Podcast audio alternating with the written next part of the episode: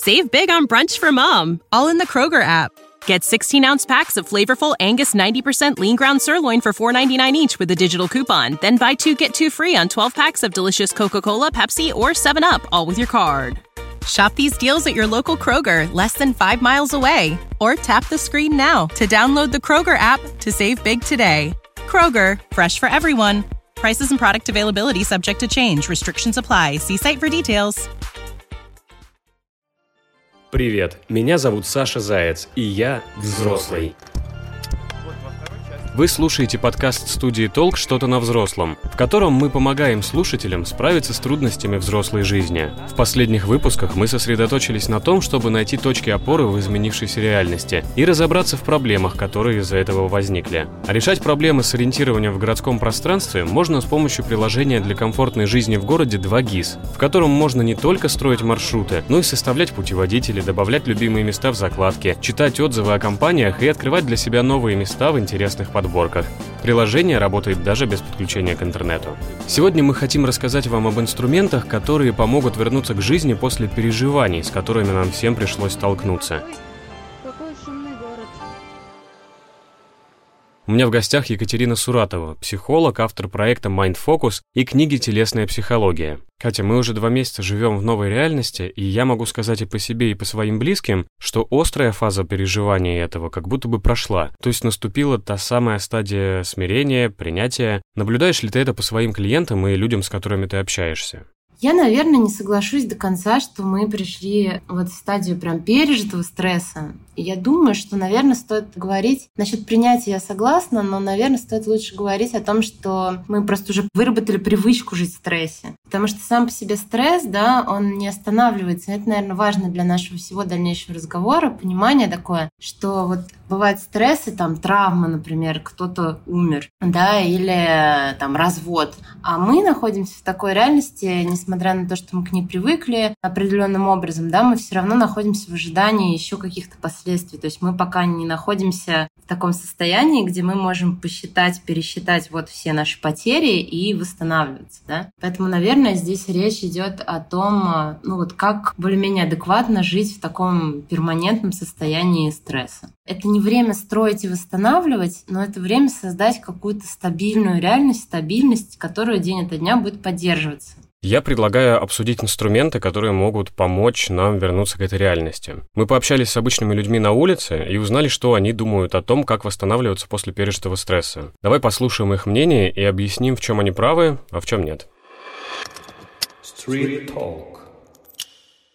А, ну, мне кажется, что если такая проблема возникла, то можно попробовать обратиться к психотерапевту или психологу.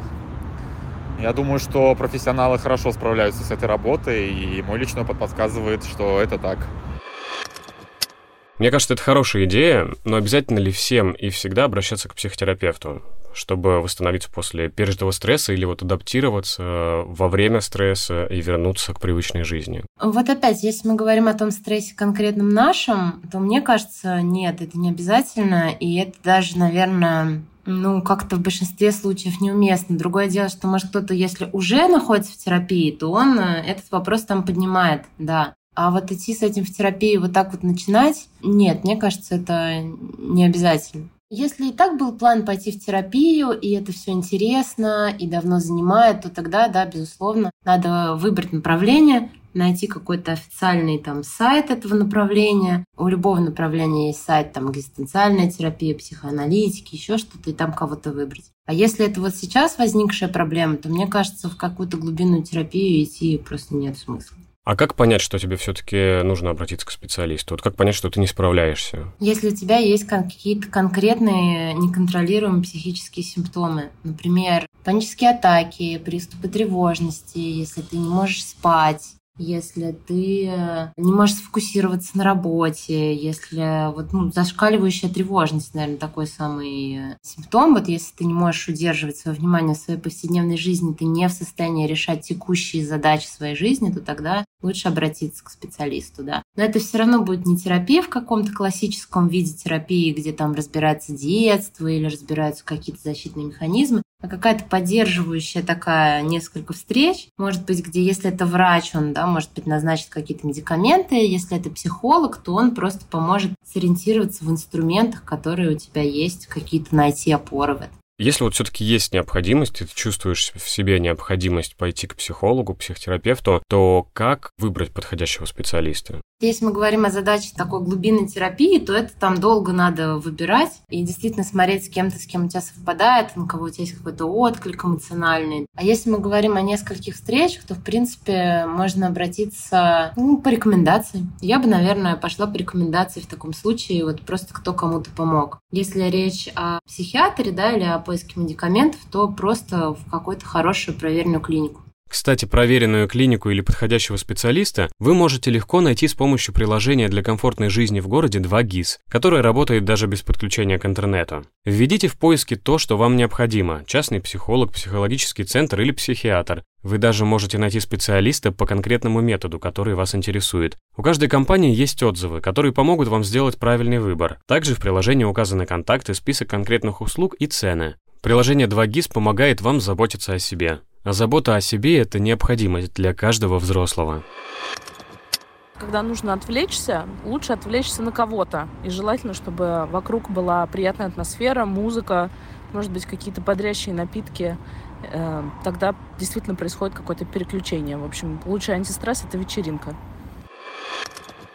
Звучит хорошо, но у меня есть подозрение, что это не очень долгосрочная мера. Это не то, что это не мера, а это, наоборот, опасная мера, которая вполне, ну, с большой, очень высокой вероятностью создаст откат назад. Но вот есть какая-то волна эмоций, в которой мы пребываем. Допустим, это грусть, там, страх, боль, злость, любая, да. И вот если мы искусственно попытаемся здесь выдать какую-то радость, ну, вот каким-то таким неестественным способом, да, когда наш организм, тело, психика вот чувствуют, что сейчас для этого не время не место, то у нас это может получиться, особенно если употреблять, ну, алкоголь то потом будет откат еще больше. То есть, получается, я сделаю это подавлением своих естественных эмоций, Соответственно, они накроют меня потом лавиной. Но с другой стороны, вот про вечеринки, что касается вечеринок, вечеринки нет, вот да, такая искусственная радость. Но, наверное, нюанс в том, что вот потанцевать, в принципе, хорошо. Вот танец как терапевтическая практика, знаешь, если там просто вот включить громкую музыку и вот вытрясти из себя что-то. Да, вот танцевально-двигательный терапевт есть такое направление терапии, и вот это вот,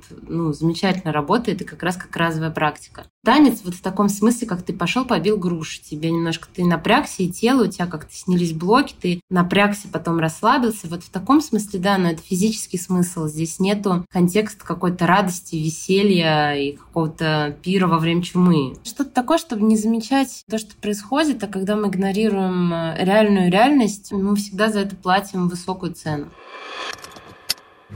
Загрузить себя работой как следует. Работа спасает всегда. Ну, если с работой все хорошо, то мысль замечательная. Правильно ли это? Не станет ли от этого хуже? Мне кажется, схема схожа с вечеринками, то есть это такое избегание эмоций. Есть на самом деле разница между вечеринкой и работой, и она в том, что уйти в работу мне кажется более экологичным вариантом, потому что работа дает два таких момента. Первый момент — это то, что я все-таки созидаю, вот вокруг какое-то разрушение, хаос, но я все-таки созидаю. При этом неважно, что я там созидаю, какое-то прямое имеет отношение к реальности, но тем не менее я что-то делаю, что-то контролирую, или там все равно взаимодействую с какими-то людьми, даже если я работаю в колл-центре, я имею в виду, что это как-то далеко от психологии, я все равно взаимодействую с людьми, и ну, я могу быть вежливым, оставить их в каком-то лучшем настроении, да, и вот это вот созидание, островок созидания, который дает работа, это очень здорово, если удается так к этому относиться, ну, то есть осознанно. А второй положительный момент работы — это то, что я там чувствую себя активным участником. Вот если в окружающей ситуации я чувствую себя пассивным, э, как кто вынужден терпеть, кто ничего не может предпринять и ничего не может с этим сделать, то в работе я чувствую, что я могу что-то сделать. И вот сама вот эта психическая позиция «я могу сделать, я делаю что-то», она является до определенной степени, ну, если не исцеляющей, то, по крайней мере, какой-то здоровой опорой. Ну, конечно, уходить совсем в трудоголизм, на мой взгляд, граница здесь лежит, если это не вредит здоровью, то есть глаз не дергается, если если мои дети при этом получают какое-то внимание, ну, то есть я присутствую в остальной повседневности тоже, то уйти в работу, мне кажется, достаточно таким нормальным вариантом. Но есть ведь ситуации, когда люди на стрессе уходят в работу с головой, с утра просыпаются, начинают работать и до глубокой ночи продолжают. Чем это грозит? Неврозом, ведь э, если это не вот такой сознательный выход, да, что я пойду что-то вот созидать, я вот могу делать это, и я буду делать это, а такая копинговая реакция, ну, то есть автоматическая реакция, да, которую мы не отследили, и она предполагает подавление каких-то чувств и за этим делается, то, в общем, да, и тут с этой точки зрения эффект такой же, как у вечеринки. То есть просто накопленный негатив, подавленный негатив, он там где-то аккумулируется в психике, пока сила есть у организма его сдерживать, он будет сдерживаться. Потом э, этот подавленный материал будет ну, очень большое количество, и он прорвется в виде там, панической атаки и так далее. Чего-то такого разрушительного. А если ты замечаешь за собой, что ты ушел в трудоголизм, что делать, как себя из этого вытащить?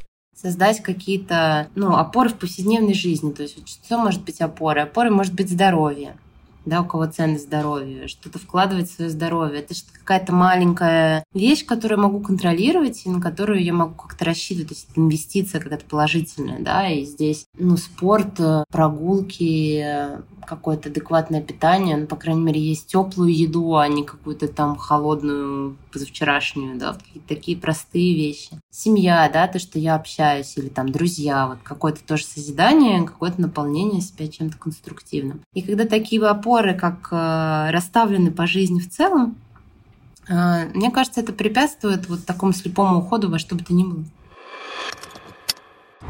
Я считаю, что нужно пойти в аптеку и купить какие-то препараты. Сейчас есть очень хорошие антидепрессанты, транквилизаторы. Ну, лично по моему опыту они отлично работают. Я чувствую, что это скользкая дорожка. Не знаю, это зависит от того, что скажет врач. Ну, то есть, на самом деле, антидепрессанты – это прекрасное изобретение. Я ему лично очень благодарна за то, что я могу работать с некоторыми пациентами, которые очень тревожные, у которых очень сильные симптомы. Да, вот медикаментозно у психиатра они получают назначение. Таким образом мы можем о чем-то говорить и как-то конструктивно взаимодействовать. Но это только у психиатра, да, который выберет и препарат, и дозу, и вообще он определит, это нужно или не нужно, можно без этого обойтись. Я считаю, что там, где можно себе помочь, надо себе помочь вот так вот. Терпеть, вот эта тема терпения, ну там как-нибудь я сам справлюсь, но она не работает тоже. И э, если есть на этот счет какие-то мысли и сомнения, лучше пойти продиагностироваться, потому что потом, через год неудачных попыток справиться с тревогой, восстановиться будет сложнее, чем год назад. Ну, а вот эта точка, когда ты понимаешь, что тебе нужны антидепрессанты или какие-то другие препараты, она так же, как с психотерапевтом, то есть я не справляюсь сам, у меня не получается вести привычный образ жизни. Вот здесь нужно начать что-то принимать и идти к психиатру. Ну, я бы сказала, если уже возникла такая мысль, то значит да. Но в целом проблема-то как раз в том, что у большинства людей такая мысль не возникает. Они до последнего пытаются с собой как-то справляться, бороться. И вот эта проблема, наверное. Так что да, вот диагностический критерий такой, если вы чувствуете, что вы не справляетесь со своей повседневной жизнью, с ее задачами, вы чувствуете, что вас охватывает любая неконтролируемая психическая активность, то есть депрессия, да, такая потеря смысла, я не могу встать с кровати, или там какая-то тревожность, э, сердцебиение, навязчивые мысли, то лучше, да, пойти. И ничего в этом нет страшного. Я на самом деле часто сталкиваюсь с тем, что люди боятся медикаментозного лечения. И понятно, да, аргументы такие, что вот, я буду там сонный, э, я буду там подавленный, это все, я подсяду на это. Но нет, на самом деле на сегодняшний день фармакология продвинулась очень сильно, и все там нормально. Просто должен хороший врач подобрать хороший курс, посмотреть, ну, просто этому надо уделить какое-то время.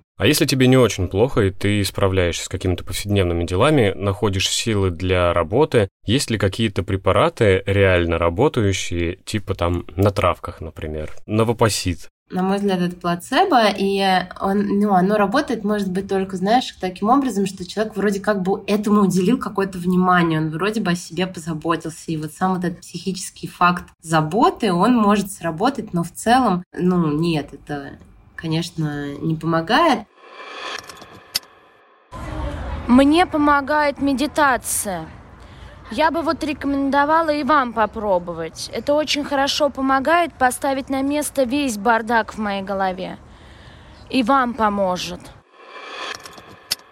Я вот пробовал медитацию, и первые две недели я прям увлекся медитацией, подумал, классно, это мое. А потом все, потом у меня почему-то исчезла мотивация. Всем ли подходит медитация? Да, знаешь, это как со спортом или как с бегом, или как вот с чем-то таким я вроде начал. Вроде я себя хорошо чувствую после занятий и все такое, но через какое-то время у меня запал пропадает. Во всех делах, которые мы начинаем делать, хоть мы там бегаем, хоть мы медитируем, хоть мы учимся играть на пианино, есть вот такой переломный моментик, когда надо просто продолжать. Но при этом есть, наверное, с медитацией проблема такая, что здесь тоже есть определенные стереотипы относительно нее, да, что вот это надо сидеть с прямой спиной, вот в лотосе, глаза закрыты, и там где-то в высоких каких-то вибрациях, в высоких мирах. Это отгоняет большое количество людей от этой практики в то время как надо просто выбрать свою технику, которая мне будет комфортна в моей э, повседневности, да, и у меня есть курсы по медитации, я занимаюсь ей даже дольше, чем психологией, потому что я когда-то именно с этого начинала вообще весь какой-то свой интерес к психике. И э, иногда лучше подобрать или посоветовать человеку медитировать на ходу, например, когда он вот гуляет в парке. Вот медитативная ходьба для него будет подходить гораздо лучше. Ну, сложно сидеть прямой спиной долго, да. Иногда это про то, что не надо закрывать глаза, надо смотреть в одну точку, потому что у многих кружится голова, им становится страшно с закрытыми глазами. Ну и надо готовиться к тому, что так же, как и да, с игрой на пианино, вы не сядете и не станете сразу виртуозно играть, это будет сначала там какой-то собачий вальс. Если человек нашел такую практику, которая у него сразу отзывается организм радостью, ну, под организмом я всегда понимаю и тело, и психику, то, наверное, вот это помогает, да, то, что мне хочется этим заниматься. А как эту технику найти? Ты говоришь, что можно попробовать медитировать во время прогулки. Медитация – это просто, по сути, любая сознательная активность ума. Ум решает какую-то задачу, которая не связана с повседневностью, с чувствами, с впечатлениями, и это целенаправленная активность. Это концентрация на чем-то, или это, там, например, активное воображение. Вот психология очень э, любит, например, юнгианцы. Медитация – активное воображение. Представьте себе себя ростком, вот вы прорастаете. Ну, то есть ты визуализируешь, что какие-то картинки создаешь. Есть люди, которым это больше нравится. А есть люди, которым нравится концентрироваться на ощущениях в теле. Есть люди, которые там с религиозным каким-то умом или с верой какой-то, им нравится концентрироваться на каких-то образах. Например, Далай-Лама любит медитации размышления, да, о том, как мы все люди между собой связаны, ну, вот такие у него медитации. То есть это просто попробовать разные техники, почитать об этом. Вот у меня в аккаунте есть где-то, наверное, 8-10 техник в открытом доступе лежат, они просто разные по типам. У меня когда-то была такая цель именно показать, что медитация бывает разная. Есть еще очень хорошая книжка «Будда, мозг и нейрофизиология счастья». Там очень-очень просто описано, зачем это нужно. И вот по моему опыту многие люди, которые прочли, их это мотивировало. Потому что они поняли, для чего они это делают, и они как-то начали это делать радостнее. Скажи, а есть ли какая-то техника, которую мы можем посоветовать слушателям вот э, для того, чтобы начать? Самая простая, самая базовая. Ну вот то, что лично мне импонирует из такого прям простого и базового, это сесть, отсчитать от 10 до 1 выдохе, вообще не обращая внимания на мысли, пусть они там будут, не будут, неважно, вот просто посчитать выдохи. Если даже от 10 до 1 люди сбиваются, можно считать сначала, ничего страшного. И потом концентрироваться на звуках, либо ощущениях в теле. Ну, всегда, да, в любом пространстве. Вот сейчас мы сидим и стараемся, чтобы было вокруг тишина, но все равно есть какие-то минимальные, да, звуки, какие-то движения. И когда мы сидим в медитации, сосредотачиваемся, да, как под микроскопом, они все увеличиваются все становится более да, ярким. И вот просто за этим наблюдать, потому что это какая-то жизненность, это что-то нейтральное, Мысли, конечно, будут приходить и отвлекать, а ты снова и снова возвращаешь себя к этим звукам, либо к каким-то ощущениям, например, дыханию. Ну, наверное, звуки интересней, потому что они разнообразные. Вот так вот посидел комфортное тебе время, перестал. И уже после даже, мне кажется, 10 минут такой простой практики ты почувствуешь, что чуть-чуть отдохнул от какой-то погруженности во внутренний диалог, да, сейчас он о каких-то проблемах все время у всех. Это очень просто, и это очень классно. Я иногда говорю, что люди не медитируют просто потому, что они не могут себе позволить такой уровень счастья, знаешь, слишком хорошо. Конечно же, спорт. Спорт э, — это жизнь, в принципе, больше ничего и не надо. Ну, вообще, на первый взгляд, это кажется таким советом в стиле родителей. Занимайся спортом, если грустно, и хватит сидеть э, за компьютером. Ну, тут тоже такая пограничная вещь. Вы знаешь, если человек себя заставляет, ну, прям вот заставляет то тогда это не работает. Потому что никакое насилие над собой не работает. Работает, когда я иду к чему-то, что даст мне радость. И касательно спорта, мне кажется, это работает. Ну вот по тому же принципу, что работа. Знаешь, во-первых, я делаю что-то конструктивное, я чувствую себя активным участником. И как будто есть хотя бы маленький островок в моей жизни, который я контролирую, в который я вкладываю сознательно. Но если там какое-то зашкаливающее перенапряжение или какая-то зашкаливающая обязаловка, то есть прям я себя насилую, то что есть такие люди, которые себя насилуют, идя там в спортзал, то, конечно, это работает в обратную сторону. Я бы рекомендовала тогда зарядку, потому что это что-то простое и маленькое, и имеющее отношение вот к повседневности. Да, при этом даже не обязательно делать ее с утра, можно сделать ее вечером, можно сделать ее в обед. Ну, просто вот у меня 15 минут, там какая-то зарядка, она дает результаты ну и психологические, и физические, все равно там все не так затекло, да, как-то немножко разогнал кровь и лимфу получше. Если у человека есть ресурс, то есть он готов выделить время и внимание, у него есть энергия на то, чтобы заняться каким-то прям спортом, замечательно, отлично, надо просто выбрать тогда, ну, что-то конкретное, что мне нравится, там, да, одному нравится бегать, другому нравится ходить в бассейн, я, например, вообще не люблю бег, мне с ним как-то не складывается, а вот в тренажерный зал я люблю ходить, я там чувствую себя хорошо ну, кому-то легче там танцевать, а кому-то плавать. А что в этом случае лучше? Индивидуальный спорт или командный? Может быть, э, можно пойти на групповые тренировки или пойти поиграть в теннис с кем-то, в сквош, в бадминтон? На самом деле, я думаю, что это зависит от темперамента индивидуального да, человека. Может быть, еще от того, как он проводит время, потому что если я целый день работаю с людьми, то, соответственно, мне хочется, наверное, скорее всего, мне захочется заняться чем-то вроде плавания, где я вообще изолирован, у меня закрыты там, да, и очки, и все, и я себе спокойненько плыву. Но, с другой стороны, вот действительно вот эта тенденция который у нас сейчас происходит, вот именно наш вот этот стресс, он очень про изоляцию. Вот я это очень четко наблюдаю у людей, что они чувствуют себя одинокими. Усиливается вот это чувство одиночества, потому что непонятно, с кем ты можешь поговорить, и как ты говорить можешь, и можешь ли ты это говорить, а у другого человека другое мнение, а вдруг вы поругаетесь. И вот эта изоляция, она очень хорошо преодолевается как раз групповыми какими-то активностями. Это прям здорово. Мне кажется, что сейчас даже групповая терапия, кстати, к слову, да, терапии. Вот мне не пришло тогда это в голову. Вот, может быть, э, в индивидуальную терапию как-то, наверное, нет смысла, а вот если где-то у вас поблизости есть терапевтическая группа, то вот это хороший выход.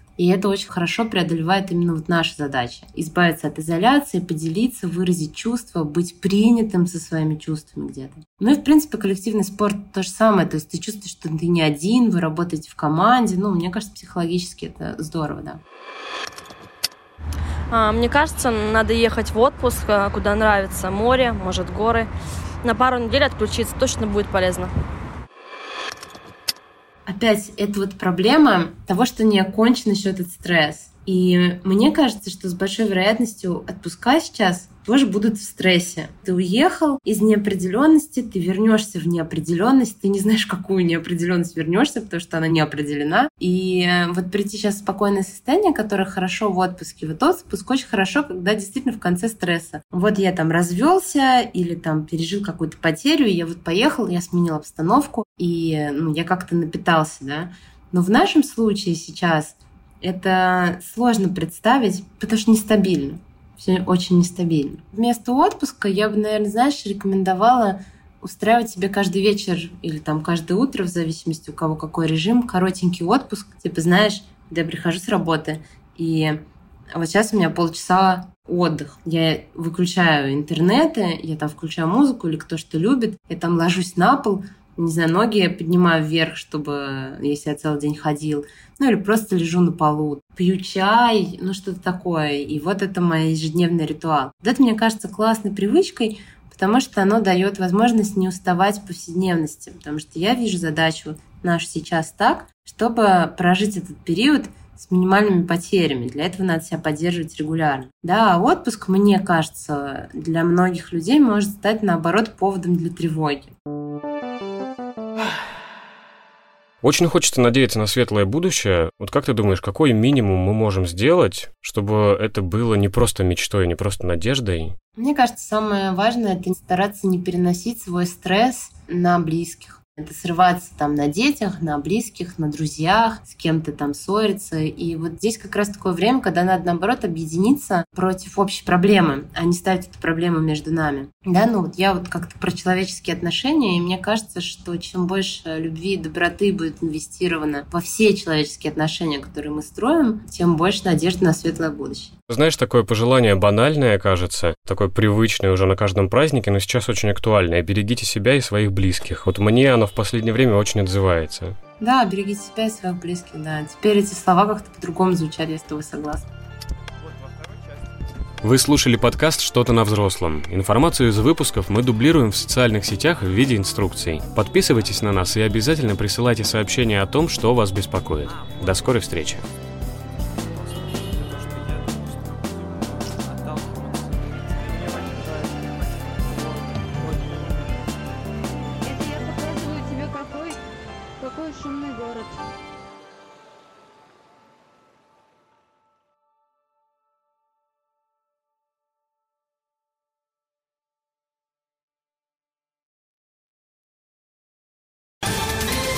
Ohio, ready for some quick mental health facts? Let's go. Nearly 2 million Ohioans live with a mental health condition. In the U.S., more than 50% of people will be diagnosed with a mental illness in their lifetime. Depression is a leading cause of disability worldwide. So, why are some of us still stigmatizing people living with a mental health condition when we know all of this? Let's listen to the facts and beat the stigma. Ohio, challenge what you know about mental health at beatthestigma.org.